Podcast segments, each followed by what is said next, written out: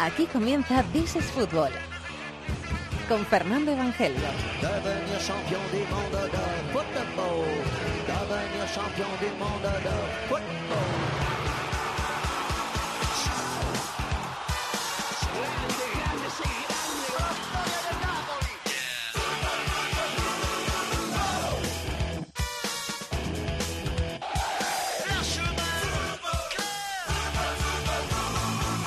¿Qué tal? Bienvenidos al rincón del fútbol internacional en la cadena Cope. This is Fútbol, capítulo número 293. Bienvenidos al último programa de la temporada 2016-2017, sin ser año de Mundial ni ser año de Eurocopa.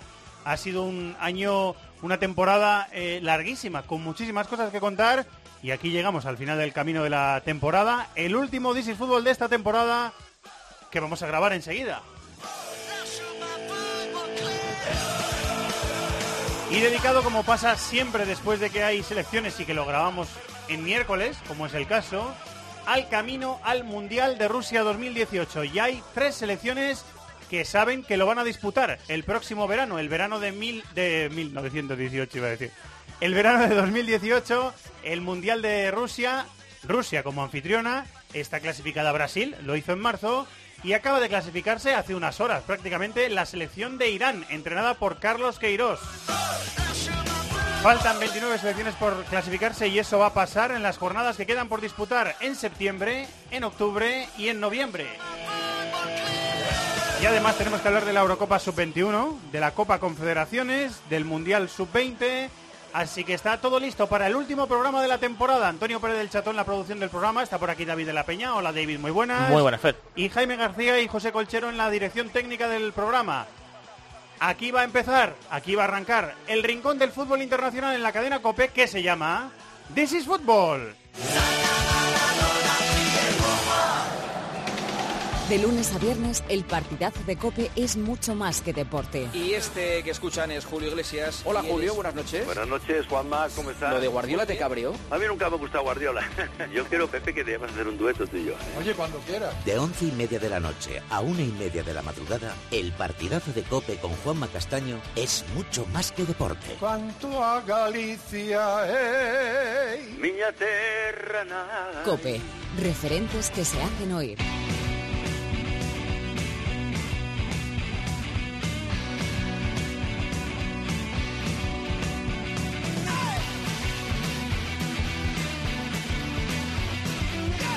Programa de la temporada de This is Fútbol, el último concurso de la revista Libero, los últimos premios Libero, eh, ya lo dijimos eh, la última vez, creo que fue la semana pasada, eh, que damos las gracias a los compañeros de Libero, que por supuesto seguiremos muy pendientes de su trabajo, sensacional revista que sale de forma trimestral, son cuatro números al año, y que mezcla cultura, letras y el mundo del deporte de una, de una forma sensacional.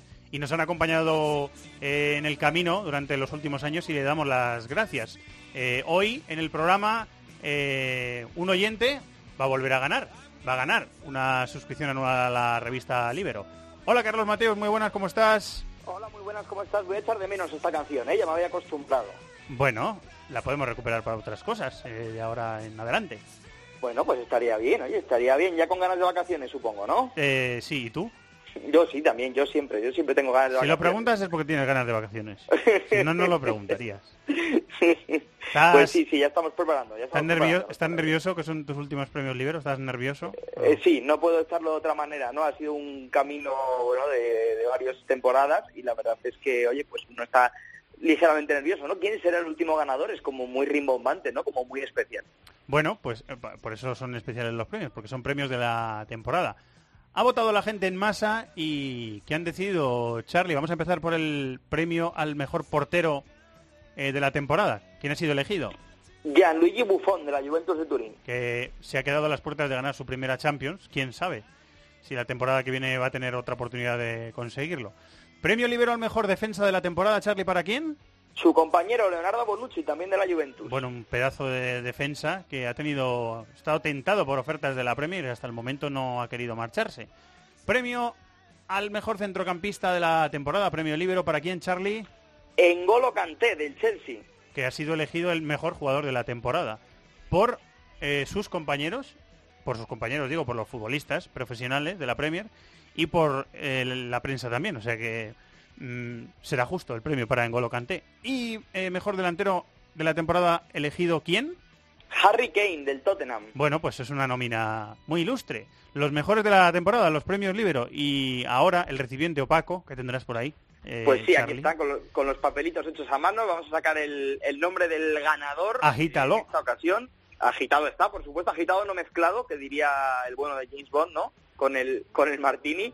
El ganador es Alberto Carrasco Castellanos, que votó por Facebook. Alberto, enhorabuena, eres el último ganador eh, de los eh, premios Libero de este programa de is Fútbol, así que enhorabuena, nos pondremos en contacto contigo y los compañeros de Libero te mandarán puntualmente eh, cuando salgan, por supuesto, esas cuatro ediciones anuales durante un año, esas cuatro ediciones de la revista Libero.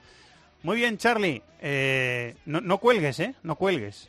Vamos no, no, no, aquí me quedo, aquí me quedo, que hay mucho de qué hablar. Vamos a hablar del camino al- europeo al mundial. Hasta aquí la participación de Libero en este programa. Muchísimas gracias a todos por participar y suerte en el camino a nuestros compañeros y queridos amigos de Libero.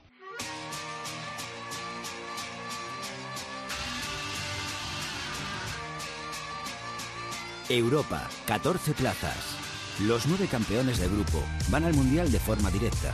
Los ocho mejores segundos juegan una repesca a ida y vuelta y sus ganadores se unen a Rusia, anfitriona y clasificada de oficio.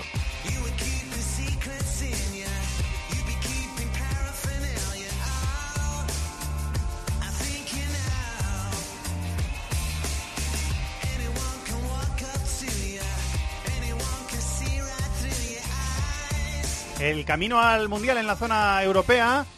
Hemos cubierto seis jornadas de los grupos europeos y vamos a ver cómo queda el panorama. Vamos a darle al oyente una perspectiva general de cómo queda el panorama en la zona europea hasta que vuelva la fase de clasificación eh, para el mundial, que será el último día de agosto.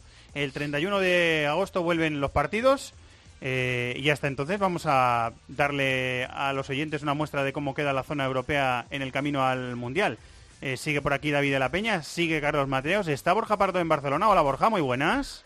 Está. ¿Qué tal? ¿Cómo estáis? Buenas tardes. Bueno, pues vamos a empezar, chicos. En el grupo A, Suecia 13 puntos, Francia 13 puntos, Holanda 10, Bulgaria 9, Bielorrusia 5 y Luxemburgo 1. En la última jornada, Suecia 2, Francia 1. Imagino que visteis el frango que dirían en Portugal de, de Loris, el portero francés. Sí, bueno, eh, quien no lo viera, pues es un... Porque un se lo mal- ponga, que se lo busque. Es un gol de Toivonen desde medio campo después de que Lloris salga de la portería y, y se la regale. Eh, bueno, eh, más allá del fallo de Lloris, yo vi una Francia bastante espesita. Es verdad que estuvo bastante más divertido el amistoso contra Inglaterra con otras piezas, entre ellas Dembélé y Mbappé, que, que contra los ingleses Que van- estuvieron a un que van nivel pidiendo- tremendo. van pidiendo paso, ¿no? O sea, de verdad. Dembélé estuvo bien y Mbappé estuvo increíble. La verdad que son dos chicos con un potencial brutal. Y contra Francia, o sea, contra Suecia, perdón, vimos esa estructura un poquito más, más espesa, ¿no? Que es verdad que les llevó a la final de la Eurocopa, pero que bueno, con Sissoko titular, con Giroud arriba, eh, vimos muy poquito de Pogba, eh, de Griezmann, de Payet en ese día contra Suecia. Y bueno, se han complicado porque Suecia les ha adelantado. Es verdad que quedan cuatro partidos, pero ahora mismo Suecia es el líder. Sí, por dos goles de diferencia, Suecia es el líder, sí.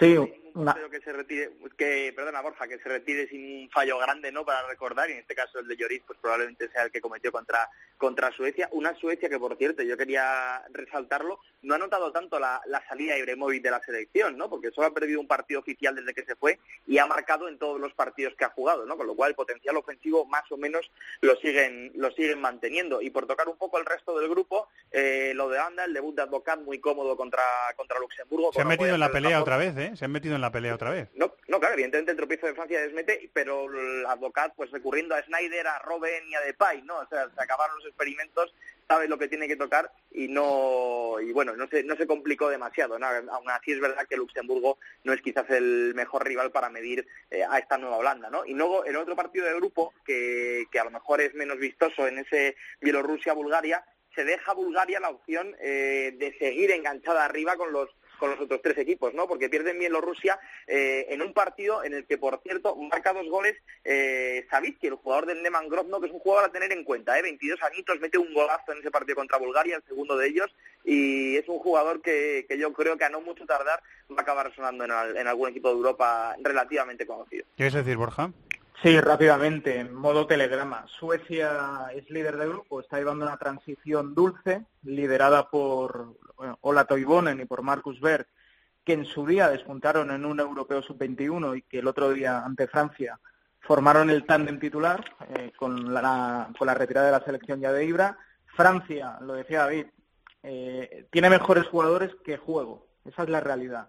Creo que las apuestas es favorita para ganar el Mundial. Ya veremos cómo llega. Lo normal es que Deschamps esas piezas jóvenes las vaya integrando y vayan ajustando eh, forma, tiempo y juego.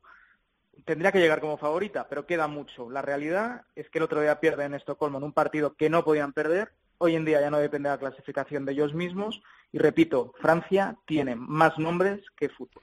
Eh, recuerdo eh, que los campeones de cada grupo van directos al Mundial. El peor segundo se queda sin nada y los otros ocho segundos se les va a restar a todos los segundos los, los puntos contra el último, a pesar de que en esta fase todos los grupos estén equilibrados y en todos los grupos haya seis equipos, se van a restar los puntos del segundo contra el último y así se sacará el peor último, el peor segundo, perdón, que se quedará sin nada y los otros ocho segundos jugarán una repesca ida y vuelta. Los cuatro ganadores de esa repesca se irán al, al mundial. Vamos picadito que hay muchos grupos. En el grupo B, Suiza 18 puntos, lo ha ganado todo. Portugal 15. Y ya sin opciones de nada, Hungría 7, Islas Feroe 5, Andorra 4, Letonia 3. Va a ser un mano a mano y pendientes de ese Portugal-Suiza que va a ser decisivo, David. Que es además en la última jornada, o sea que bueno. Pues es más decisivo. Sí, sí, sí. Imposible. Eh, bueno, eh, es cierto que es Portugal si gana, lo lógico es que acabe metiéndose de forma directa porque tiene más 10 de golaveras con respecto a Suiza y le empataría en el caso de que todos siguieran ganando todo, que esto está por ver. Pero bueno, eh, Portugal liderada por Cristiano Ronaldo otra vez en Letonia estuvo bien el equipo. En otra ataque vez. con Andrés Silva, y, Silva, y reciente André Gómez tirado a la, a la banda izquierda. Izquierda con Gelson Martins en la otra banda. Andrés Silva que le acaba de fichar el Milan por casi 40 millones de euros, que funciona muy bien esa, esa dupla portuguesa. Y luego Suiza que está también funcionando francamente bien, ¿eh? con Seferovic arriba, Shakiri, Mehmedi. Bueno, eh, evidentemente esa última jornada va, va- va a dejar uno de los partidos de la, de la fase en Europa. Para mí, Suiza-Portugal aparte, me quedo con la victoria de Andorra, ¿no? Que no ganaba un partido oficial desde el año 2004. Histórico para Pero- ellos, sí. Sí, sí, no, importantísimo además contra una selección como Hungría, que tiene cierto nombre, una selección que estuvo en la última Eurocopa, pero que todo hay que decirlo, desde que le ganó el primer partido de la última Eurocopa a Austria por, por 1-0, ha ido en caída libre, ¿eh? son cuatro Sí. derrotas seguidas las que lleva sin marcar y además ha ganado dos partidos desde esa victoria contra, contra Austria, irreconocible, y bueno, pues ha quedado fuera de la, de la clasificación. Sí, mano a mano entre helvéticos y lusos, la victoria Andorra, o sea, es que es increíble que un país como Andorra gane a un país que es uno de los grandes potenciadores del fútbol eh, a mediados del siglo pasado, gente como Puskas, gente como Kubala, como Cibor, bueno, pues llega Andorra, el país de los Pirineos, y le gana 1-0, ¿no? El fútbol es así, que diría el otro. Eh, Portugal, un apunte, para mí favorita para la Copa Confederaciones. Vista las convocatorias de las ocho selecciones, viendo cómo Lowe mete esa vía nueva y que necesita el rodaje, para mí Portugal favorita a la Confederación. Voy a empezar contigo, Borja, el grupo C. Alemania 18, Irlanda del Norte 13. Alemania también ha hecho pleno, ¿eh? como Suiza. Alemania 18, Irlanda del Norte 13. Irlanda del Norte 13, insisto. República Checa 9, Azerbaiyán 7, Noruega 4 y San Marino 0. Esa, esa victoria, Borja, en el, eh, eh, en el partido contra Azerbaiyán mete a Irlanda del Norte, en el último minuto mete a Irlanda del Norte eh, peleando por todo otra vez. Es sorprendente, ¿eh? Sí, sí, Irlanda del Norte no es algo más que un brindis al sol con aquella clasificación a la Eurocopa. Ganar en Azerbaiyán no es fácil, puede ser fácil para España, para Francia o para Alemania, pero para un país como Irlanda del Norte ganar en Azerbaiyán es como si España se planta en París o en Roma y gana, para que nos hagamos una idea. Eh, dicho lo cual, el grupo muy de cara para los teutones, Irlanda del Norte lo tiene muy de cara para al menos asegurar la repesca, toda vez que República Checa pinchó en Oslo, en Noruega, ante una Y Noruega que mereció no tiene- perder, además. Claro, sí, es que además fue mejor, fueron mejores los escandinavos. Noruega no tiene chance. eh, con este empate ante los checos está con cuatro puntos y los checos se quedan con nueve a cuatro puntos de los de los norirlandeses. Sí, yo creo que bajón de, rendimiento de la República Checa con respecto bueno con respecto a los últimos años, pero es verdad que está que hay muchos que estamos acostumbrados a ver una República Checa mucho mejor, ¿no? Eh, lo de Irlanda del Norte, importante esa victoria al final y luego lo de lo de Alemania, ¿no? Es verdad que San Marino no es un no es un rival a tener en cuenta para nada, pero no deja de ser, bueno, pues un partido en el que se pudo ver la versión B de, la cara B de Alemania, ¿no? Con, con Wagner, por ejemplo, el autor de, de tres goles, pues bueno, no es el equipo que verá a Confederaciones, pero a lo mejor a Raúl le sirvió para ajustar las últimas piezas en la convocatoria. David, grupo de Serbia e Irlanda, 12 puntos, Gales 8, igual que Austria, 8, Georgia 3 y cierra el grupo Moldavia con dos puntos. Este grupo está muy bonito, está muy bonito, está muy abierto, está muy abierto porque hay cuatro que tienen opciones muy claras. Bueno, Gales estuvo a punto de llevarse los tres puntos en Serbia, jugó Gales sin Bale, que estaba sancionado, pero al final Mitrovic en una muy buena jugada colectiva de Serbia acabó empatando. Y luego, igual, la República de Irlanda iba perdiendo contra Austria, lo que hubiese apretado todavía más el grupo, pero en el tramo final los irlandeses empezaron a meter balones a la olla, con, con Walters, el delantero del Stoke City, muy combativo, y al final acabaron empatando y le anulan un gol a la República de Irlanda, que es por, probablemente que sea falta, pero igual, cargando con, con todo en un balón aéreo, estuvieron a punto de darle la vuelta, pero en cualquier caso el, el empate deja este grupo muy abierto. ¿Alguien quiere decir algo rápido de este grupo? ¿O paso al siguiente? Paso al, Dale, siguiente. yo creo, no Paso al siguiente, venga. Grupo E, Polonia 16, Montenegro y Dinamarca 10, Rumanía 6, Armenia 6 y cierra el grupo Kazajistán con 2. Charlie, lo que quieras decir.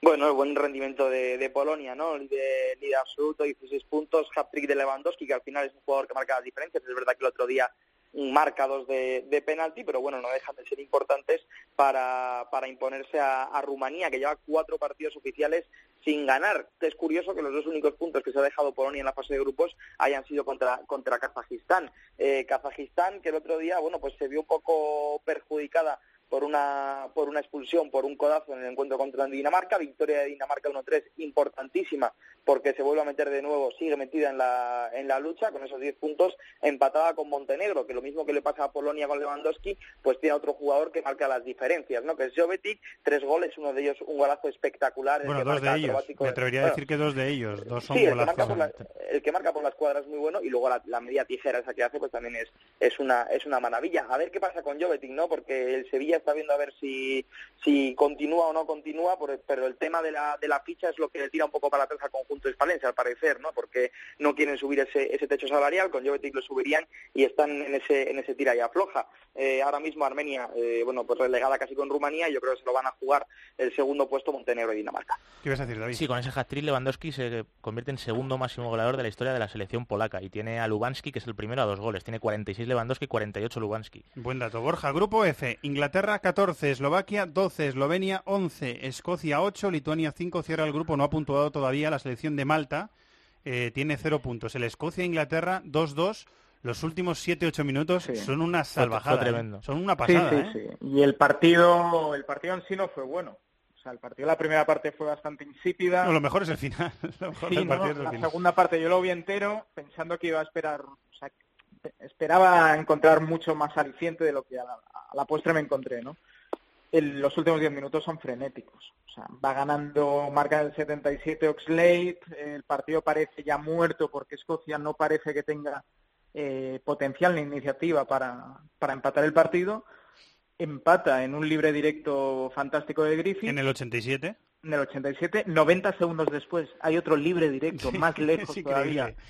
Que Griffith eh, dice, bueno, si la he metido hace un minuto y medio, ¿por qué no la voy a meter ahora, no? Y la Pues mete. bueno, la mete para delirio de todo Hamden Park y cuando el partido parecía una victoria histórica de Escocia, que además le daba chances reales de clasificación para el Mundial, bueno, vino el gol de Harry Kane, un- una puñalada para la hinchada escocesa que ve cómo ese empate le condiciona porque la situación del grupo es que Inglaterra está líder con 14, Eslovaquia y Eslovenia están muy parejas, 12 y 11 puntos, Sí, y Escocia todavía. Escocia todavía ve posible llegar a la repesca porque la tiene a cuatro puntos. Te decía David antes el grupo D, creo que era, este grupo F, hay cuatro equipos que tienen realmente opciones de clasificación y está precioso. Sí, señor. En el grupo G, que es el grupo de España, David, España, Italia 16, el partido del Bernabéu va a ser tremendo en septiembre. Sí.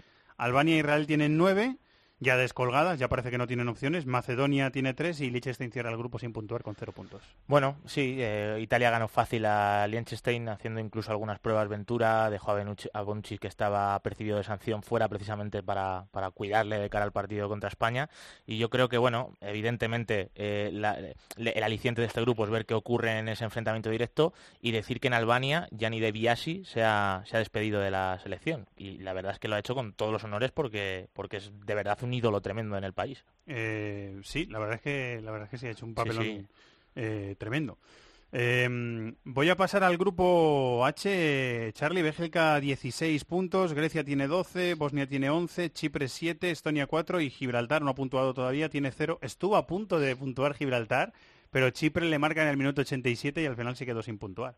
Sí, un gol de cabeza, hay que ver las caras de frustraciones de los pobres jugadores gibraltareños, ¿no? Que habían hecho casi todo hasta meterse un gol en puerta al principio del partido pero que, bueno, que evidentemente lo vieron muy cerca y se quedaron sin, sin puntuar, ¿no? En los otros dos partidos, eh, el único, es curioso, el único empate a cero que ha habido en toda esta jornada de la fase de clasificación en Europa fue que firmaron Bosnia y Grecia, dos selecciones muy igualadas, que se quedan, como no puede ser de otra forma, igualadas casi en el, en el segundo puesto, mayor dominio de Bosnia, pero la verdad es que no, no lo consiguieron transformar en goles, y luego lo de Bélgica, ¿no? Que ganó 0-2 a, a Estonia, eh, al final, bueno, pues se vio también un poco beneficiada, bueno, beneficiado por decirlo de alguna forma. O sea, Bélgica llevó el dominio total del partido, tuvo ocasiones para hacer 6-7 goles y, bueno, al final, eh, sobre todo en la segunda parte, una expulsión del combinado de, Estonia, pues se le dejó casi la, victoria en, bandeja, ¿no? Eh, pasó lo normal, pasó lo lógico y ahora pues está la cosa igualada. Bélgica tiene un colchón de cuatro puntos sobre Grecia y cinco sobre,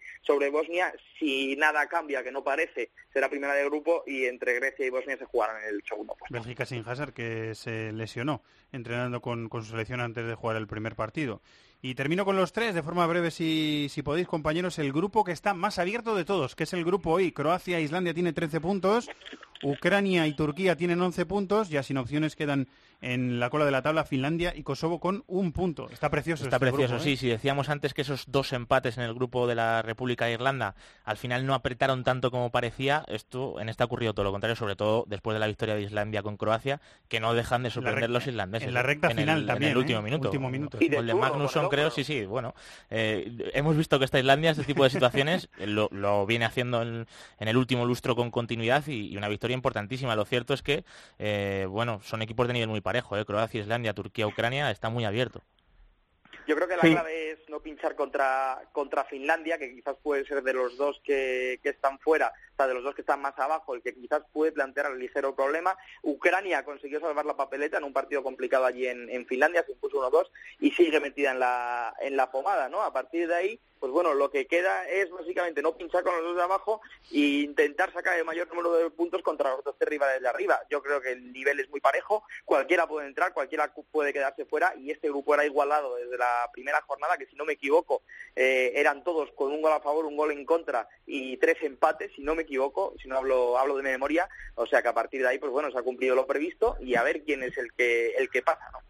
Eh, sí, es el único grupo donde el cuarto clasificado eh, tiene el liderato a dos puntos. Sí, En el resto de grupos puede que haya tres, cuatro equipos peleando por entrar en el Mundial, pero el líder suele ser muy líder. Aquí no. Aquí el cuarto es Ucrania y tiene a los croatas que son líderes, los tiene a dos puntos. Dicho lo cual, una reflexión antes de acabar. A la Eurocopa fue Irlanda del Norte, fue Hungría, fue Gales, fue Islandia. Nos pareció una locura.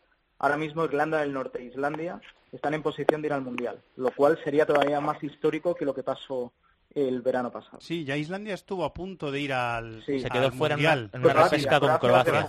en una repesca con Croacia, que incluso creo que empató el partido de ida y luego en la vuelta le gana 2-0. Le gana, sí, sí. O sea que estuvo también cerquita, ¿eh? Está progresando mucho la selección islandesa. Me recuerda, Chato, con buen criterio, eh, que Arda Turán no va, no va a volver a la selección turca. Se peleó con un... Sí, un lío. Con un periodista, En un vuelo, en el, vuelo de vuelta, me parece. De la Yo ya pensaba que Arda Turán iba a dejar la selección en la fecha anterior, pero parece ser que ya, definitivamente, Arda Turán no va a jugar no va a volver a jugar con la selección turca. Eh, bueno, pues así estamos hasta, iba a decir septiembre, pero es el 31 de agosto la primera tanda de partidos, o sea que estaremos eh, pendientes. Eh, ¿Qué hacemos en verano? ¿Descansar un poquito, Borja? Lo intentaremos, ¿no? Lo intentaremos, porque eso de vacaciones es un lujo que no todo el mundo se puede permitir. Sí, sí, correcto, correcto. Yo sí puedo me escaparé una semana a algún lado, pero vamos, que lo veo complicado. Si, si puedes, si puedes hazlo y disfrútalo, porque... Sí, sí, salud mental. nos viene muy bien a todos. Charlie hacer casi lo mismo pero mejor distribuido, ¿no? O sea, básicamente cambiar de actividad. Sí, supongo que algún día suelto disfrutaremos, pero el ritmo el ritmo no para en, en verano tampoco. O sea, que bueno, vacaciones cambiando de actividad, pero pero haciendo también cosillas. Un abrazo gigante y buen verano a los dos. Muchas gracias, chicos. Un abrazo, y hasta luego. Chao, chao. Con CACAF, Norte y Centroamérica, tres plazas y media. Los tres primeros del grupo hexagonal final van directos a la Copa del Mundo. El cuarto se enfrentará en una eliminatoria de ida y vuelta al ganador de la repesca asiática.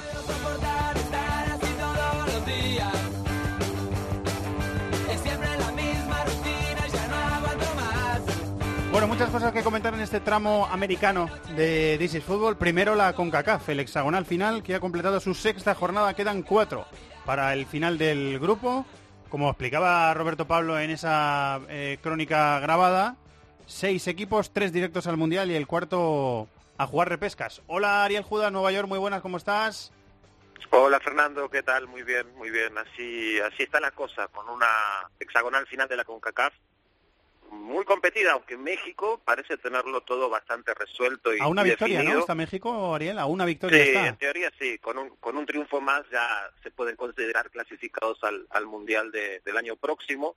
Luego Costa Rica, que ha sido un equipo muy sólido en la primera mitad del hexagonal y que ha tenido algunos fallos en, en la segunda parte, pero que también parece estar muy cerca de conseguir al eh, el pase al Mundial. Y Estados Unidos, que en los dos primeros partidos oficiales de Bruce Arena, en su regreso a la selección, ha hecho un buen papel y ha hecho lo que tenía que hacer. Le ganó a Trinidad y Tobago y consiguió un empate trabajado en el Estadio Azteca ante México. Nadie contaba con ese punto en la capital mexicana, o sea que más que positivo esos dos partidos de Estados Unidos oficiales, los dos primeros oficiales con arena. Eh, México 14 puntos, Costa Rica 11, Estados Unidos 8, son los tres equipos que irían ahora mismo directos al Mundial. Eh, Panamá con 7 puntos ocupa la plaza de repesca contra el equipo asiático, que gane su repesca. Honduras quinto eh, con 5 puntos y Trinidad y Tobago cierra con, con 3. Ese, ese México-Estados Unidos, ese México 1-Estados Unidos, en el Azteca y con un ambientazo, eh, Ariel, además de un partido muy simbólico, fue un buen partido. A mí me, me pareció muy entretenido, me gustó bastante el partido.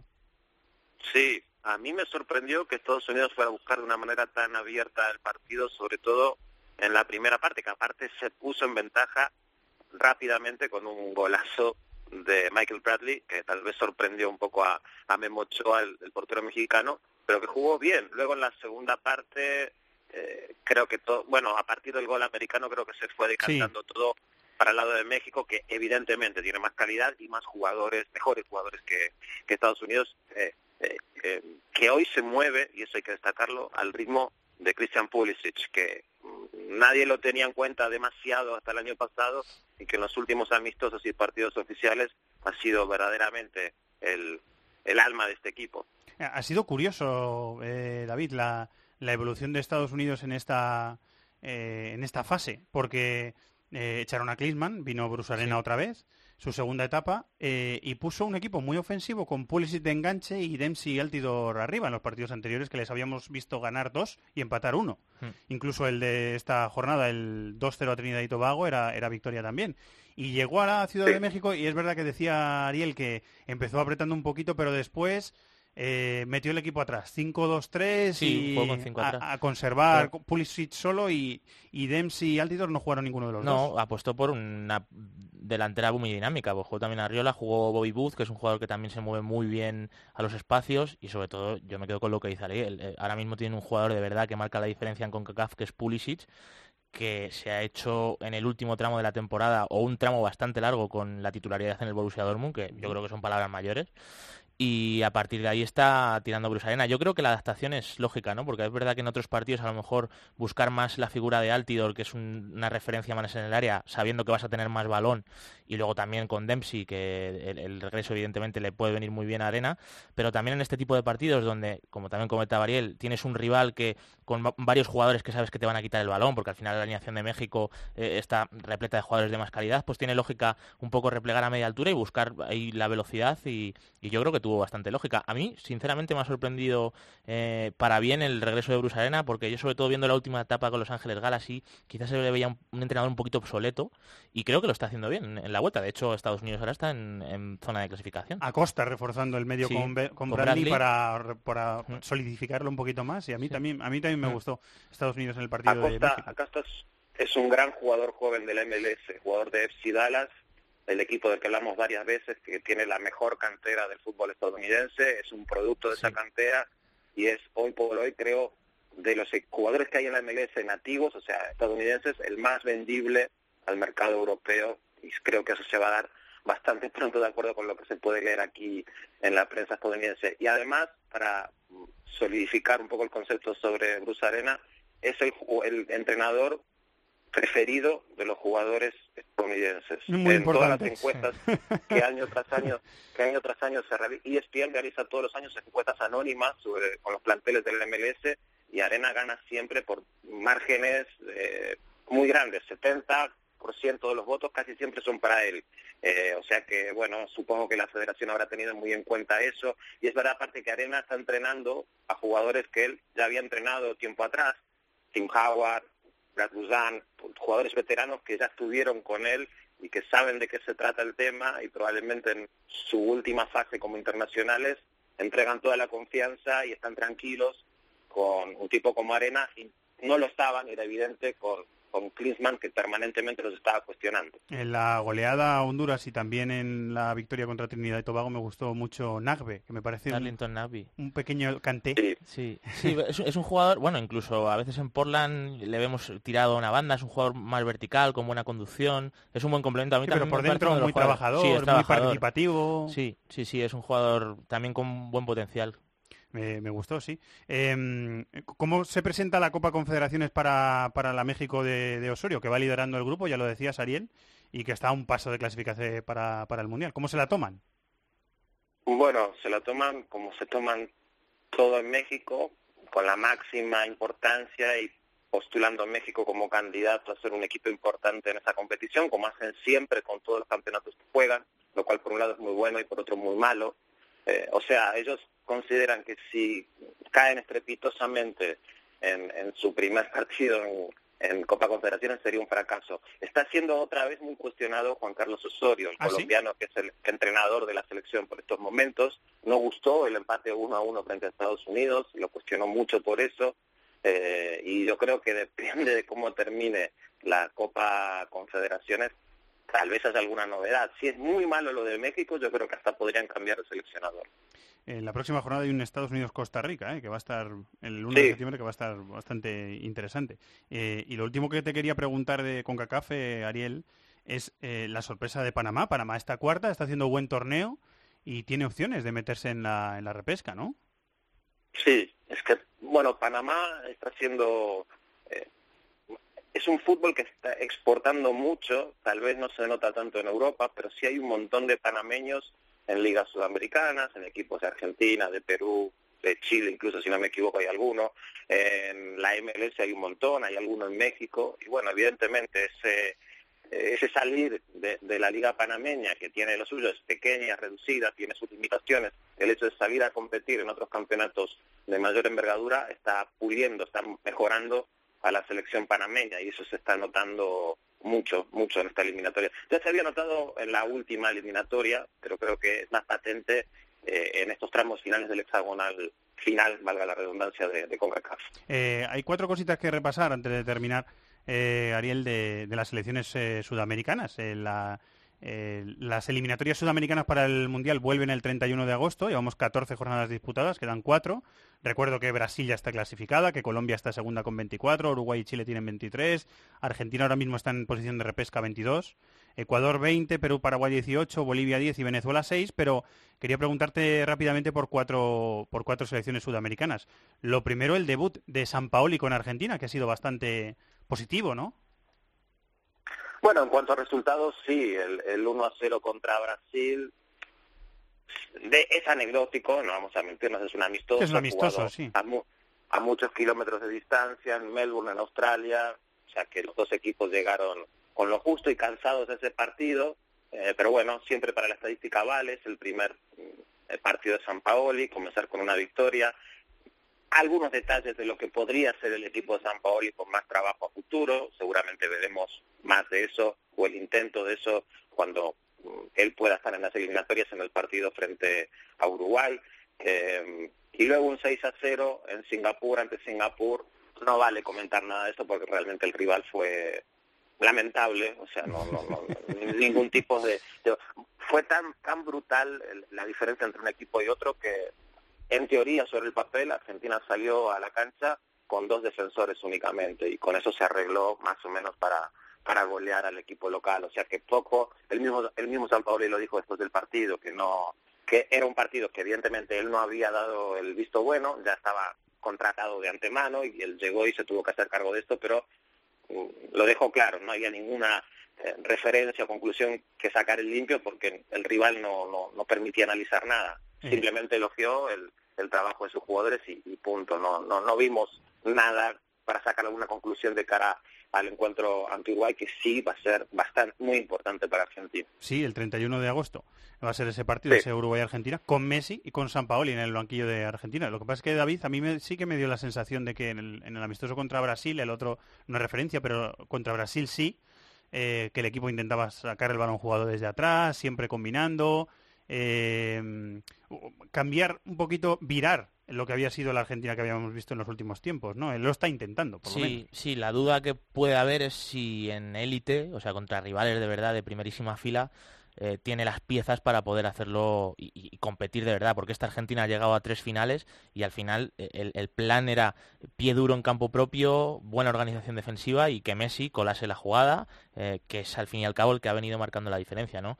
Es verdad que, que, ha intentado apostar por ciertos jugadores que se pueden asociar con él, caso de Dybala que juntar a Dybala y a Messi, ¿no? le juntó con él, jugó Vanega en el doble pivote con Biglia, uh -huh. apostó por Mamana, que yo creo que es un central que para salir desde atrás está bien, pero es verdad que luego hay otras piezas que sí pueden dejar dudas como Mendy, Mercado, eh, que sí que son jugadores con no tanta finura en la salida de balón, eh, Di María, que al final es un jugador de conducir, que es el que juego de carrilero izquierdo, yo creo que aún tiene que ajustar muchas piezas, pero bueno, eh, a, a, buen seguro que lo que está intentando es potenciar a Messi y sin duda eso es una buena noticia para Argentina. Eh, Brasil, sí, vas a decir algo, Ariel.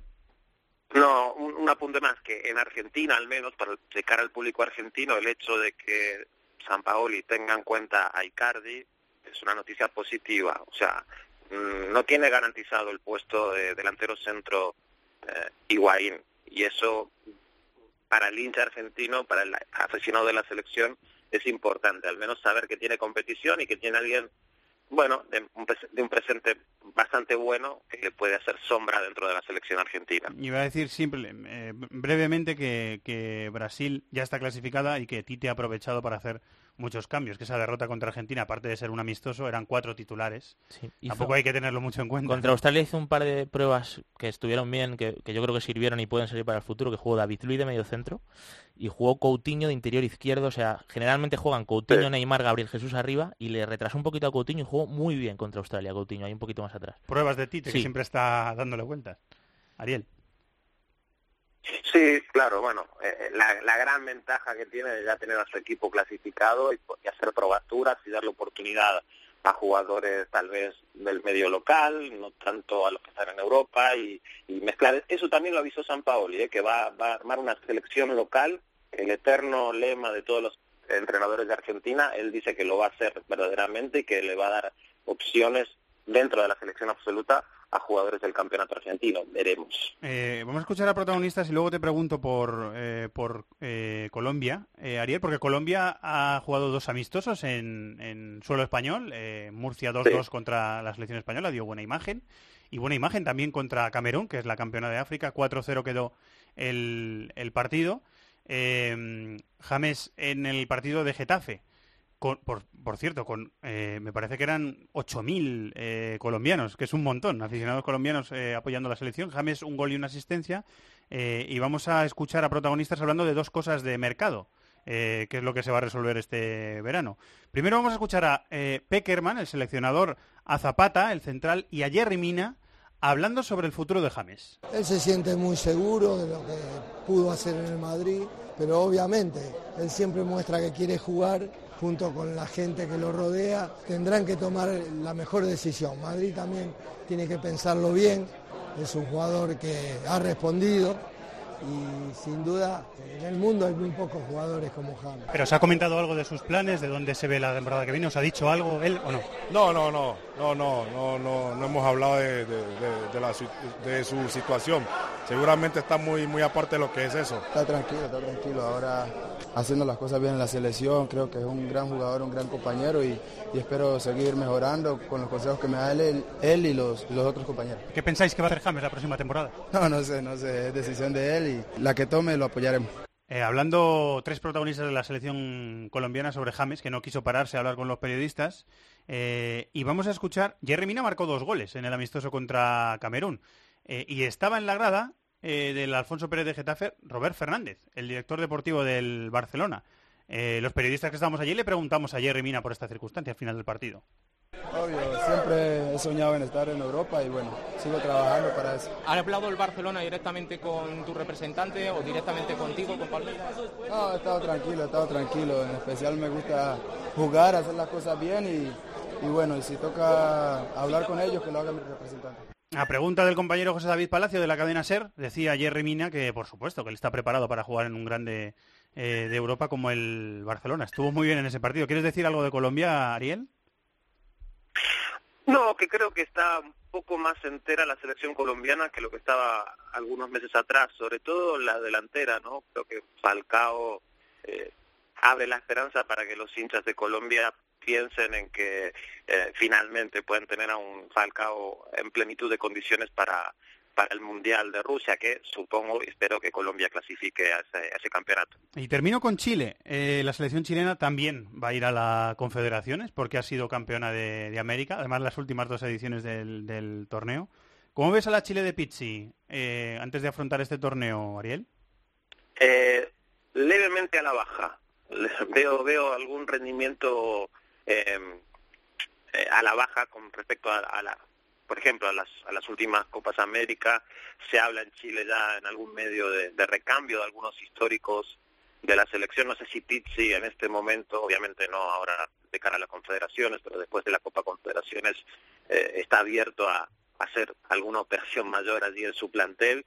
Eh, recordemos que Chile, antes de las confederaciones, perdió el amistoso ante Rumania 3 a 2, empató 1 a 1 ante, ante Rusia y en Chile todavía, antes de viajar, eh, derrotó por 3 a 0 Burkina Faso.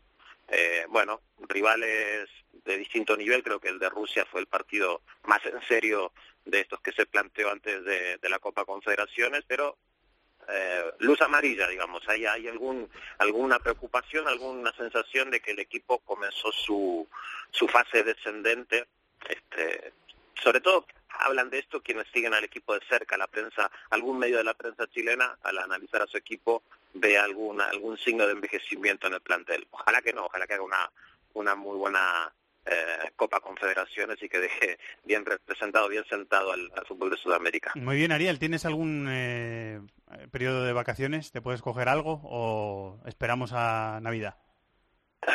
Sí, me parece que vamos derecho hasta Navidad, tal vez algún fin de semana hay Copa Oro, ahora el campeonato de selecciones de aquí de CONCACAF en el verano, todavía no, no sé si me toca algo o no, tal vez me toca ir a Chicago para el partido del Real Madrid contra el combinado de, de figuras de la MLS, o sea que el verano por ahora viene este, eh, con agenda tomada, pero bueno, veremos si algún fin de semana nos podemos escapar a algún lado y en Navidad seguramente sí, alguna vacación un poco más extendida. Bueno, trabajando que también está muy bien, que, lo, que, disfrutes el, el, verano, Ariel, y hablamos a la vuelta de vacaciones. Muchas gracias, compañero. Muy bien, Fernando David, gracias, chao, un abrazo.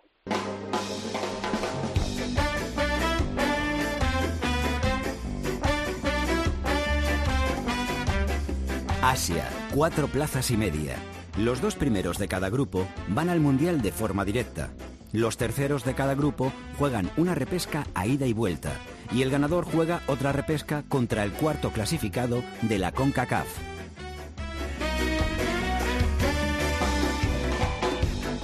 Está nuestro querido Tony Padilla, pues creo que precisamente en Asia, pasando unos días de unos días libres que tiene el hombre de Asueto.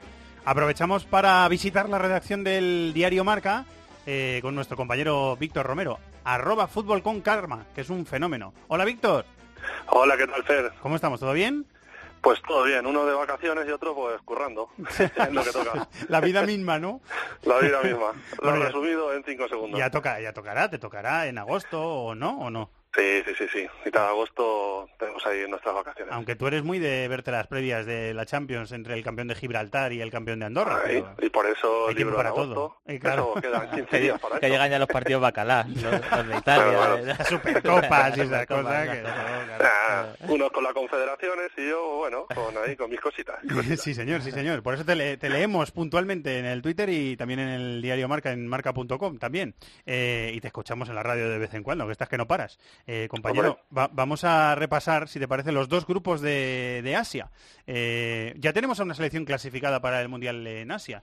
Es la Irán de. Carlos Queiroz, que no ha encajado un solo gol en esta fase, Víctor. Ni uno Sí, solo. sí, es, es sorprendente el trabajo que está haciendo Queiroz, porque además es la primera vez en toda la historia que Irán se clasifica a dos Copas del Mundo seguidas, que además son las dos que ha coincidido con el de seleccionador. Como tú dices, sin encajar ni un gol y, y con mostrando pues eso, una, una solvencia asombrosa, porque ha jugado ocho partidos y ha marcado ocho goles, lo que le ha servido para, para no perder ni un partido. O sea, Sí, de las seis victorias, rentabilidad, vaya. de las seis victorias han sido cuatro por 1-0, ¿no? O sea, mayor rentabilidad sí. imposible. Correcto. O sea, y ya está en el Mundial, es la segunda clasificada junto a Brasil, bueno, sin contar Rusia, obviamente. Y, y bueno, la verdad es que es sorpresa, yo diría que es, a ver, no sorpresa por nombres, pero sí sorpresa porque viendo el grupo que tenía, junto a Corea del Sur, Uzbekistán, que está muy bien, China, que la verdad es que esperamos algo más de ella, pero bueno, la verdad es que, que la primera de Asia clasificada sea Irán, que bueno, después en la Copa del Mundo la verdad es que no suele realizar unos buenos papeles, pues ahí está, trabajo encomiable de Queiroz, desde luego. Yo, yo te digo una cosa, en el último Mundial de Brasil, a las selecciones eh, que se enfrentaron contra ella, incluida Argentina, les costaron mucho costó. ganarle. Sí, sí. Eh, y este equipo está bien armado, ¿eh? bien armado, bien posicionado, defensivamente es un equipo bastante sólido, tiene jugadores eh, que han jugado Champions, es Atolaji, el ex del Atlético de Madrid, o Azmun, el delantero que a mí me gusta bastante. Eh. Tienen a Masud, el ex de Osasuna y de Las Palmas, eh, pero sobre todo tienen un bloque. ¿eh? Es, es un equipo sólidamente construido por el entrenador.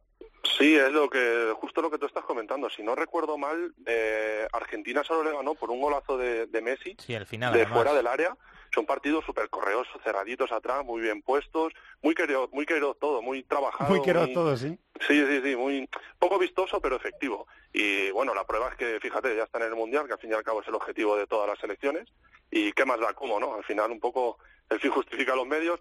Ocho partidos, ocho goles y al Mundial. Eh, centrocampistas eh, muy batalladores, muy eh, que pueden ser muy profundos también. Jahan Bass, Taremi, son es un equipo apañadete. Sí, sí, ¿eh? hay- sí, sí, no, sobre, sobre todo eh, lo que comentáis, que al final el equipo tiene muy claro cómo ocupar los espacios. Es verdad que en la fase de clasificación se le pide un poquito más arriba, pero yo creo que además también están respondiendo, porque por ejemplo el partido que hizo Víctor contra Argentina fue un repliegue, eh, bueno, pues, pues constante y aún así lo hicieron bien contra Messi. O sea que, bueno, eh, es un equipo que dentro de las posibilidades que tiene, por nombres, está muy bien potenciado. Eh, te voy a preguntar qué le pasa a Corea del Sur con Stilik, que le, le- le cuesta arrancar. Perdió en Qatar 3-2 y le cuesta arrancar, ¿no, Víctor?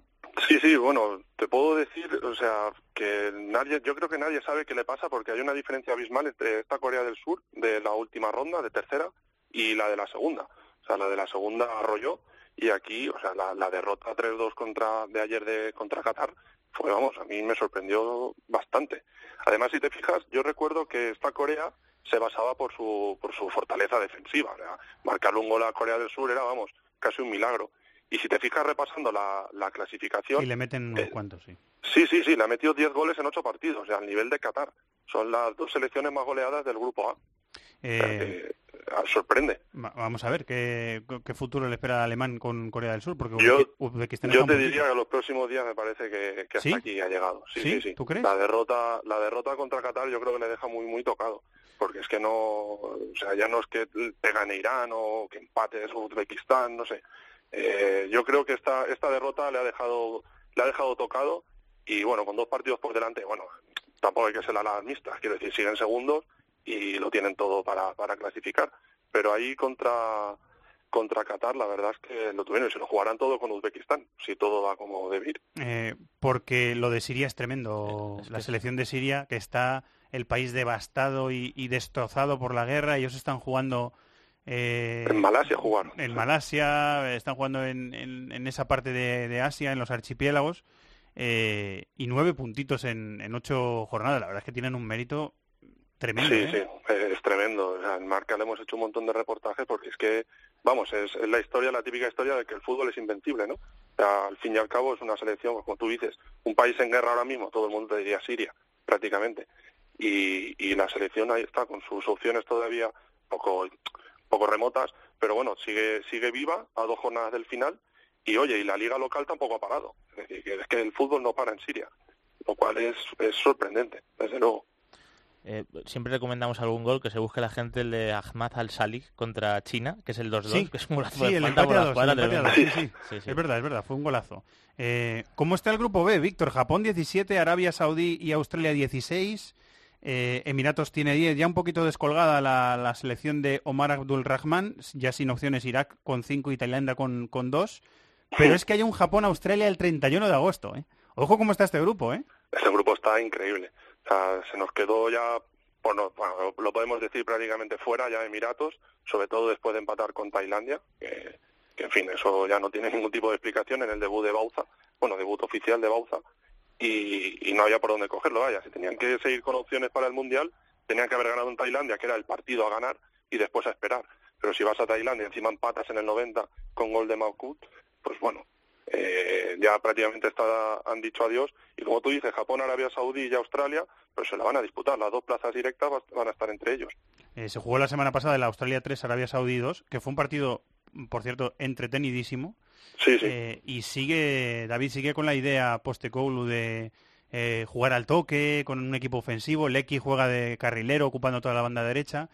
Eh, mm, para mi gusto, además tienen a Rojic y a Juris, que son jugadores para Sí. jugar directo, y para mi gusto eh, podrían mez- intentar mezclar en algunas ocasiones, pero bueno, está intentando Postecoglou meter su sello sí, ahí. pero yo, yo creo que evidentemente a otro nivel, pero es lo que hablábamos a lo mejor con Argentina, con San Paoli, que al final te tienes que adaptar un poquito, ¿no? Que es verdad que evidentemente Argentina tiene un potencial muy Y superior, además ¿no? es que Australia siempre ha jugado a otra cosa. Sí, esta selección australiana sale con tres desde atrás, intenta construir, eh, bueno, y es cierto que como tú dices tiene jugador Rogi, que es un jugador que bueno, que a pesar de que cuando va el balón al suelo Sí, sí, también lo- sabe lo dominar, ¿eh? bien, pero bueno, es, es verdad que es un tallo que, que en ciertos momentos de los partidos sí que da la sensación de que, de que podrían competir mejor, incluso eh, en el partido contra Japón, seguramente si eh, te mides eh, con la pelota por suelo con los japoneses, que son jugadores eh, dinámicos, que son jugadores que te pueden competir bien, pero que sin embargo si, si les intentas meter más Igual atrás, les haces daño. igual les hacen más daño. O sea que a mí, yo lo que he visto de Australia, a mí me ha decepcionado un poquito. Bueno, también es que es el grupo, ¿eh? Ojo al Mm. grupo que, que han tocado. O sea, es que estamos aquí en el grupo A. Sí, muy fuerte. Está Irán, Corea del Sur, Uzbekistán, pero es que el B está Japón, Arabia Saudí, Australia, Emiratos.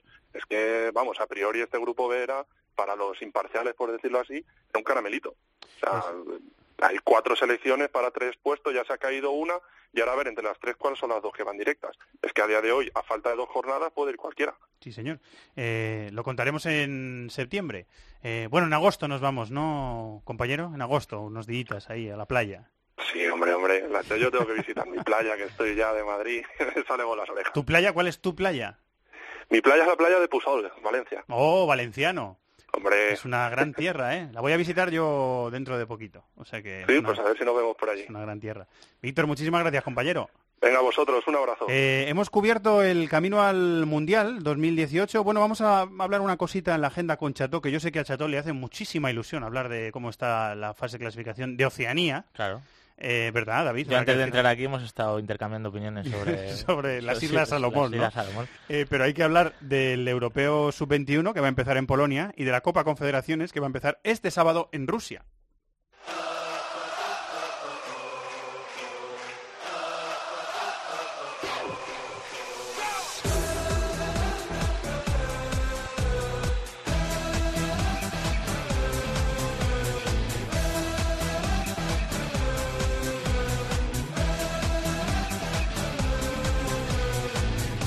El próximo viernes en eh, Polonia. eh, creo que no va a haber partidos en la capital. Se va el mismo viernes para allá eh, nuestro querido Alberto Pérez, que va a estar cubriendo el torneo para los programas deportivos de COPE. Hola Alberto, muy buenas. ¿Qué tal, Fernando? ¿Cómo estáis? El viernes, ¿no? Este viernes. Sí, sí. Bueno, está a tiempo para el debut de España, que es lo importante. Es el sábado. Claro, es importante todo el torneo, pero evidentemente con España vamos a estar muy cerquita. España que debuta contra Macedonia, después Portugal, después Serbia. Una primera fase muy interesante en un torneo, lo hablábamos el otro día, que es muy traicionero. ¿eh? Eh, un mal día y efectivamente te puedes quedar en casa porque vas directo a semifinales, sin, sin paso por cuartos. Es casi el todo la nada el, este torneo europeo sub-21. Porque la Eurocopa sub-21 históricamente era con ocho equipos, dos grupos de ocho, como era la Eurocopa absoluta hace ya algunas décadas. Eh, pero la han ampliado a, a 12 equipos, o sea que directos a semifinales, no hay cuartos, hay que quedar primero o, o mejor segundo del grupo. Efectivamente, y, y, además lo del mejor segundo tiene cierto truco porque no todos los, eh, los grupos se van a resolver el mismo día. De hecho, el grupo C va a saber cuál es el mejor segundo en ese momento, qué puntuación tiene, qué gol a veras tiene, incluso puede hacer sus cábalas, y es el grupo en el que están Alemania e Italia. Es decir, a lo mejor de ese grupo podría salir el mejor segundo, pero bueno, todos son cábalas, eh, vamos a ver cómo se va desenvolviendo el torneo y con muchas esperanzas porque lo apuntábamos ya la semana pasada, hay yo creo algunos jugadores verdaderamente interesantes y que pueden todavía mejorar un rendimiento que aún que ya en este momento les conocemos como, como jugadores muy importantes pero que les puede llevar a categoría pues de próximas estrellas seguramente europeas y mundiales yo estaba reflexionando antes en voz alta que si quitas a Cristiano y Alexis el cartel del europeo sub-21 es mayor que el cartel de la Confederaciones. Eh, yo creo que sí. Es yo creo opinable, que sí. por supuesto, pero esa no, sensación es me da. Tú ves, eh, Fernando, el equipo de España, por ejemplo, es que eh, en España hay jugadores eh, que son internacionales absolutos y, algunos que perfectamente podrían ser titulares en la selección absoluta de Julen Lopetegui y ha ocurrido en algún caso como Asensio o Gerard de Ulofeu, por ejemplo. estamos hablando de Héctor Bellerín, es que hablamos de jugadores ya plenamente consolidados. Estamos hablando de uno de los mejores porteros del mundo como Donnarumma en Italia. Es que podríamos decir un montón de nombres de jugadores que ya están realmente rindiendo al máximo nivel y peleando por, por grandes torneos, por Champions, algunos lo ha ganado como Marco Asensio, eh, y, y, bueno, yo creo que eso ya da una muestra de, de lo que es este, este campeonato. Ahora repasamos nombres propios. Eh, primera jornada, debut sábado 17 a las 9 menos cuarto, España-Macedonia en Dinia. Eh, Así es. En la segunda jornada, España vuelve a jugar el martes, día 20, en Dinia de nuevo, 9 menos cuarto contra Portugal. Eh, y el último partido, el, el viernes, es el viernes eh, contra Serbia a las 9 menos cuarto. En, creo que se pronuncia así. En Vidos, sí. Eh, que por cierto, eh, Serbia ha tenido un detalle precioso este miércoles. No, Serbia no, Portugal, perdón. Portugal, la selección Portugal, de Portugal. Dedicando un vídeo a Geray, que ha sido la noticia negativa de la, de la víspera de- del torneo, que Geray se va a tener que va a tener que volver a- al médico otra vez y los compañeros han, han querido también tener eh, palabras bonitas eh, sobre él en, en la víspera del torneo, ¿no? Sí, sí, sí, así es. Eh, bueno, ya tiene un motivo más España por el que ganar este torneo, que Sí, es señor. Geray. Pero eh, es cierto que en lo futbolístico me preocupa un poco, porque si había alguna posición que yo creo que podía tener eh, o podías tener alguna duda, eh, es el centro de la zaga, porque no hay que olvidar que Vallejo llega como llega, después de las lesiones que ha sufrido en la segunda vuelta este año en, Alemania, y ahí yo creo que está un poquito justo de efectivos Albert Celades. Ha tenido que llamar a Diego González, el chico de- del Sevilla, y si hay, insisto, alguna posición donde tiene menos alternativas es el centro de la zaga. Vamos a ver cómo solventa esto y si a lo mejor incluso algún jugador de medio campo puede echar una mano en esa posición, pero es el único pequeño problema que yo le veo en lo futbolístico en cuanto a la calidad técnica de un grupo impresionante que, que se le puede descoser un poco a España en este torneo. Se va a hablar eh, mucho de, de Geray durante el torneo, sus compañeros lo, lo van a hacer. Eh, y ahora que se centra en lo más importante, lógicamente, el jugador del, del Atleti Bilbao, que es eh, volver a recuperarse. De la selección española, de la lista que lleva Celades, ¿quieres decir algo, David? Yo, coincido, yo coincido totalmente con Alberto, es que al final eh, ha llevado muchos laterales. Pues está Grimaldo, está Oriozola, está Johnny Castro, está Gallá, está Bellerín y a lo mejor ahí sí que nos quedamos un poquito cojos, pero en cualquier caso a mí, viendo las convocatorias una por una, sinceramente creo que la de España es la mejor, porque bueno, tienes sobre todo de medio campo en adelante un montón de alternativas, de perfiles diferentes y de jugadores que, que marcan la diferencia. Pero en el resto no hay, hay, hay nombres en todas, ¿eh? En Sí, todas sí, hay los nombres hay, de hay. jugadores célebres, ¿eh? Por supuesto, por supuesto. Es que al final, a mí este torneo, dentro de todos los torneos que hay de categorías que no son absolutas, este es el que me parece el mejor, porque al final, eh, lo comentabais antes, son jugadores que están instalados en la élite, que tienen mucho margen de proyección, pero al final que están jugando de verdad por los torneos importantes. Entonces, claro, hay muchos nombres, pero si miras, yo creo que en España hay más, o sea, hay,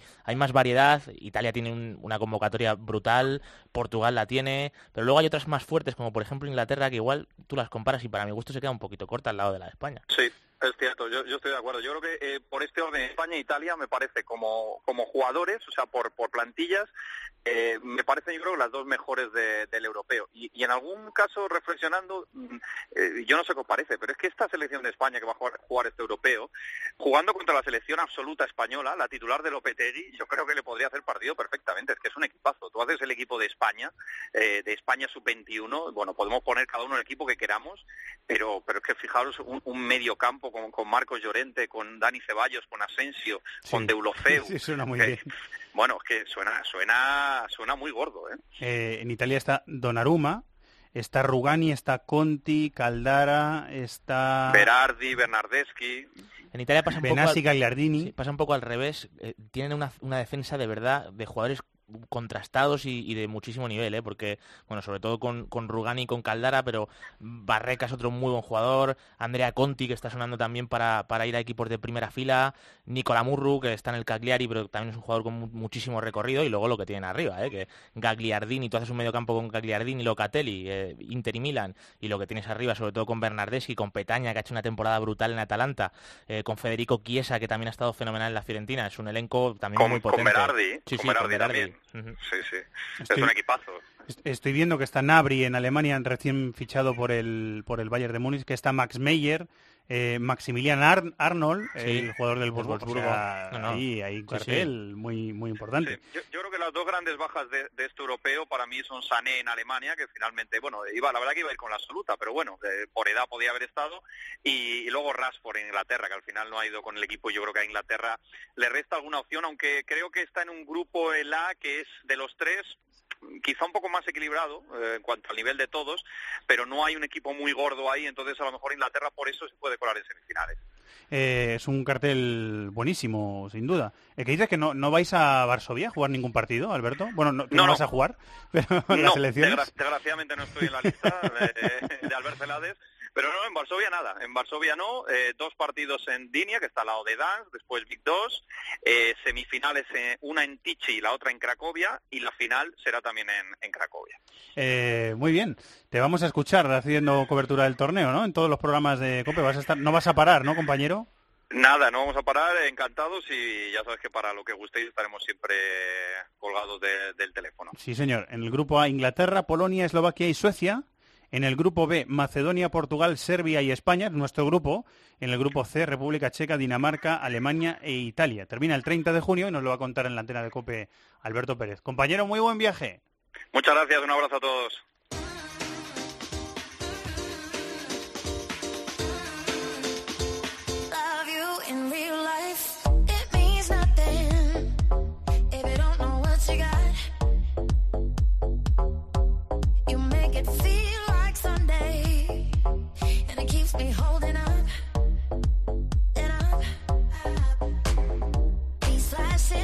Viernes empieza la Eurocopa Sub-21 en Polonia. El sábado en Rusia, en Moscú, empieza la Copa de las Confederaciones.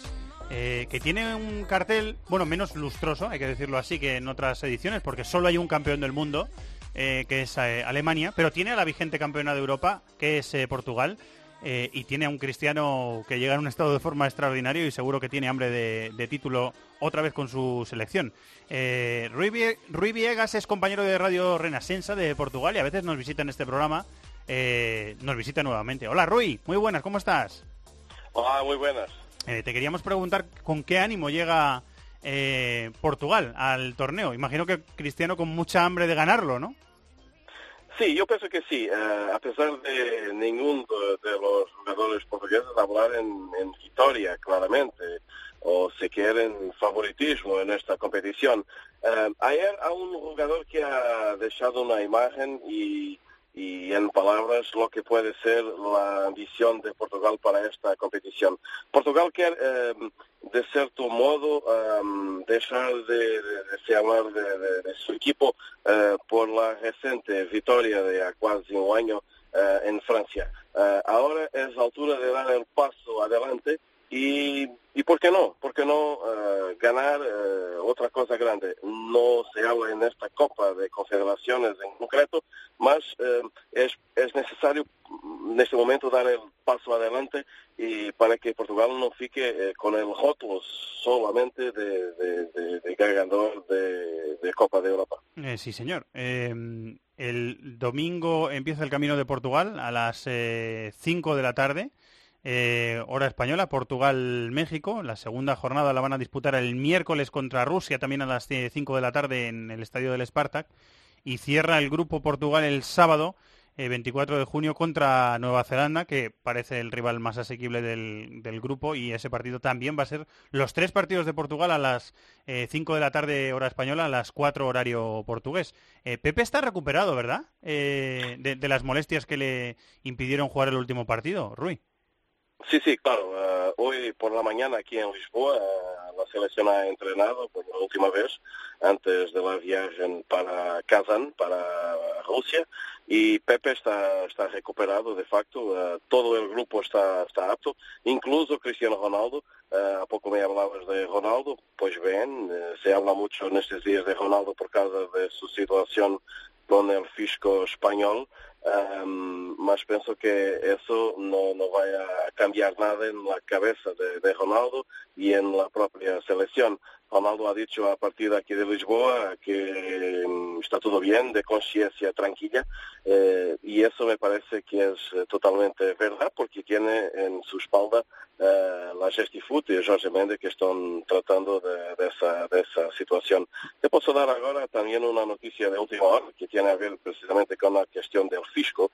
Se habló del fisco español y de Ronaldo. Pues bien, en las últimas uh, horas, en la última hora casi, aquí en Portugal ha salido la noticia de que el fisco portugués también está investigando otros jugadores y otros agentes del fútbol y puede haber una conexión con esa situación de Ronaldo y de las finanzas de Ronaldo uh, en España y en Real Madrid.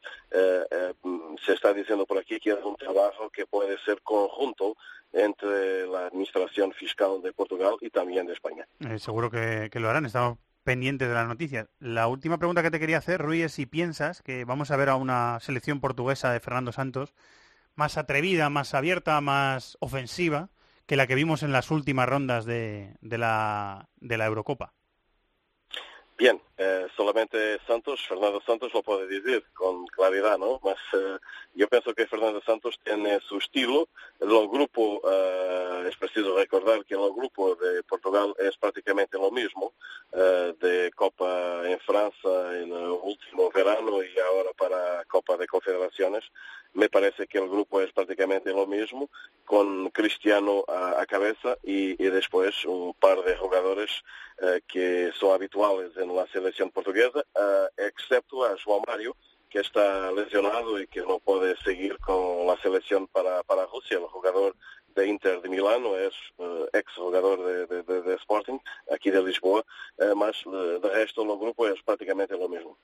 buen torneo para Portugal. Muchas gracias por estar con nosotros, Rui. Un abrazo. Un abrazo, un abrazo para todos. De, de, Portugal, del torneo, que ya hemos dicho, David, que Portugal está manteniendo el, el, esquema y la base de la, de la Eurocopa, ese 4-4-2, con André Gómez en la banda izquierda, con esa doble punta Andrés Silva, Cristiano Ronaldo, que se entienden tan bien, está manteniendo eso, es lógico que lo mantenga Santos, ¿no? Totalmente, con lo que les ha costado encontrar, digamos, un camino, es lógico darle continuidad. Bueno, un torneo, evidentemente, eh, Portugal es la favorita porque lleva su plantilla porque tiene a Cristiano Ronaldo que llega en un muy buen momento de forma, pero también eh, dará la oportunidad de ver a otros jugadores. Por ejemplo, Gelson Martins también es un jugador que me gusta mucho, igual se puede mostrar en la Confederaciones. Eh, Nelson Semedo, que está sonando también mucho para salir del Benfica. Eh, bueno, hay otros jugadores también que pueden dar ese saltito, pero en cualquier caso, el once, o sea, la convocatoria de Portugal es de plenas garantías. Vamos a ver cómo responden otras selecciones, que bueno, es cierto que Alemania, por ejemplo, que lleva una selección B, lleva jugadores con mucho talento.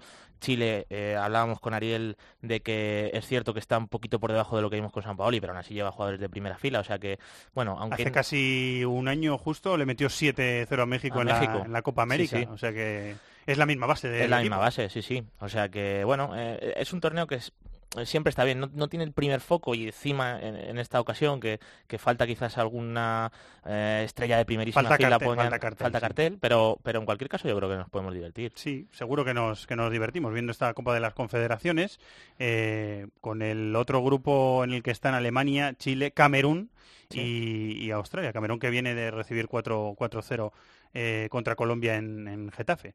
Estamos terminando la temporada de This is Football. Señor Chaton, ¿Qué tal, señor director? señor productor. Don Fernando Evangelio. Ha sido larga y, y dura, ¿eh? Y entretenida, ¿eh? Sí, sí, Muy bien, ha sido sí. divertida. Muy, muy entretenida, sí, señor. Gran- Grandes momentos. Hemos, hemos llenado muchos minutos de radio, que les gusta decir a los eh, compañeros. Y los que nos quedan. Y los que nos quedan. Eh, bueno, eh, tranquilo, que vamos a hablar de Oceanía. Tranquilo, favor, que vamos a hablar de la fase yo de te lo he dicho. clasificación Esa, para esa el es la Mundial. sintonía que trae. Mira, ¿quieres escuchar la sintonía Mm, que...? No, vamos a escuchar primero a Roberto Pablo, ¿no? ¿O quieres oír No, primero que- la sintonía y Ah, luego no, ir a Roberto yo- Pablo? Yo, te iba a tirar el indicativo. Venga, dale al indicativo.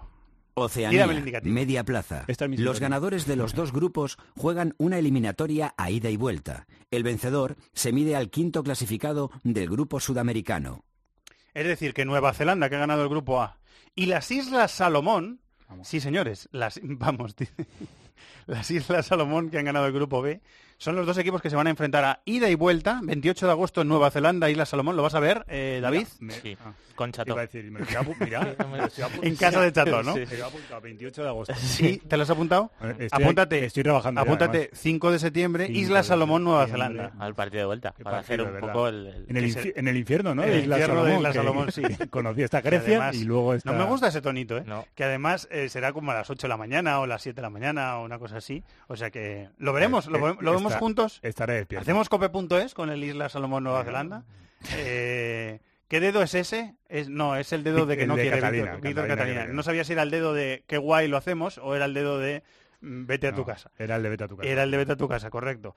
Bueno, pues Nueva Zelanda y Isla Salomón, tendremos. Eh, ya es todo tuyo. Eh, ya puedes hablar. Eh, bueno, pues te presento directamente mi canción. Tengo que reconocer que había elegido una canción bonita, especial para este último programa de la temporada. Sí. Y he recibido grandes presiones por vosotros dos, lo tengo que decir en antena. No, yo no te he dicho y nada. vamos a escuchar esto, No, que me- es lo que me habéis pedido los dos. Mentira todo. digáis que no, venga. Sí, yo sí. Venga. He sido yo, he sido yo. Pero Vista, grande- vista aérea de una playa. La gente me ha dicho... Casas de color. Esta. Una chica, digamos, bonita, mirando al mar, ¿verdad? La tienes. Y un estreno mundial. Canción, despacito. Le deberíamos ponerla en algún programa de deportes. algún día. si eso. La deberíamos, la deberíamos de poner. Yo se la, te la agradezco porque no la... No habías escuchado, ¿no? Escucha, Yo lo que tú me pidas... viene el verano. Viene el verano, Ya, ya, chavales, bueno, no os preocupéis. Sí, pero no, ahora a partir de ahora se va a escuchar de una manera. No os preocupéis. No ah, bueno, con una cervecita en la mano. redacción que la Sí. playa con una cerveza. Que viéndonos los objetos a nosotros, ¿no es lo que quieres decir? Bueno, ¿tienes agenda? Sí, vamos a hacer un resumillo de lo que nos queda estos días Resumillo. antes de las vacaciones. Ya hemos hablado con Alberto, el europeo sub-21 que comienza este viernes. España debuta contra Macedonia el sábado a las 9 menos cuarto. El martes 20 juega a la misma hora contra Portugal y su tercer partido contra Serbia el viernes 23. Copa Confederaciones desde el sábado 17 de junio. Te cuento que Portugal debuta contra México el domingo a las 5, Alemania el lunes a las 5 contra Australia, el miércoles también a las 5 Rusia-Portugal, el jueves a las 8 Alemania-Chile, buen partido este, y la tercera jornada sábado 24 a las 5 Nueva Zelanda-Portugal, el domingo a las 5 Alemania-Camerún. Las semifinales del torneo se disputarán el miércoles 28 y jueves 29 a las 7 de la tarde. La gran final el domingo, a las, el domingo 2 de julio a las 7. Sí, señor, la final de las confederaciones. Vayan, estén atentos a sus eh, pantallas, no, en bueno, sí, pantallas de móvil, puede ser, que iremos la apareciendo la tele. por Cope y por eh, cope.es dando cositas de la confederaciones y de la Eurocopa Sub-21. Eh, así que, pues eso, lo dejo caer. ¿Nos damos un abrazo de feliz verano? Por Chato? favor, A por mis favor. brazos, eh, compañeros. Brazos también, David. Se están abrazando en este momento, que esto es radio. está la música de fondo, mm, eh, da un poquito igual. Feliz verano, Chato, que lo pases muy Igualmente, bien. pasarlo muy bien, ¿eh? Eh, feliz verano, Davis. Descansa, verano. Descansa sí. lo que puedas, que no lo hemos ganado, No, que el año ha sido largo. yo creo que sí. Eh, y feliz, feliz verano para Jaime García, para José Colchero y para Víctor Catalina y los técnicos de esta casa. Y sobre todo para todos vosotros. Gracias a los amigos de Cooligan y de Libero. Y dentro de unos meses, en septiembre, la primera semana de septiembre, llegará este programa con fuerzas y con amigos renovados. eh, y por supuesto, que es lo más importante, con vosotros al otro lado. Muchísimas gracias por estar ahí. Un abrazo muy grande a todos. Feliz verano, adiós.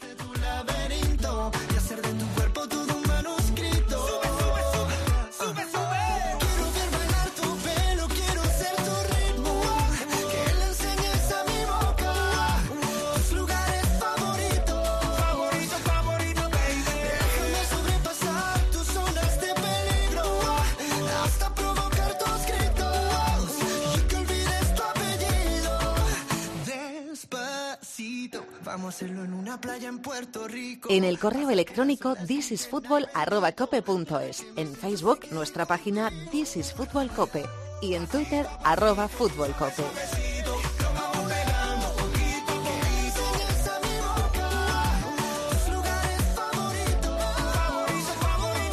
a pasito, suave, suavecito, nos vamos pegando poquito a poquito.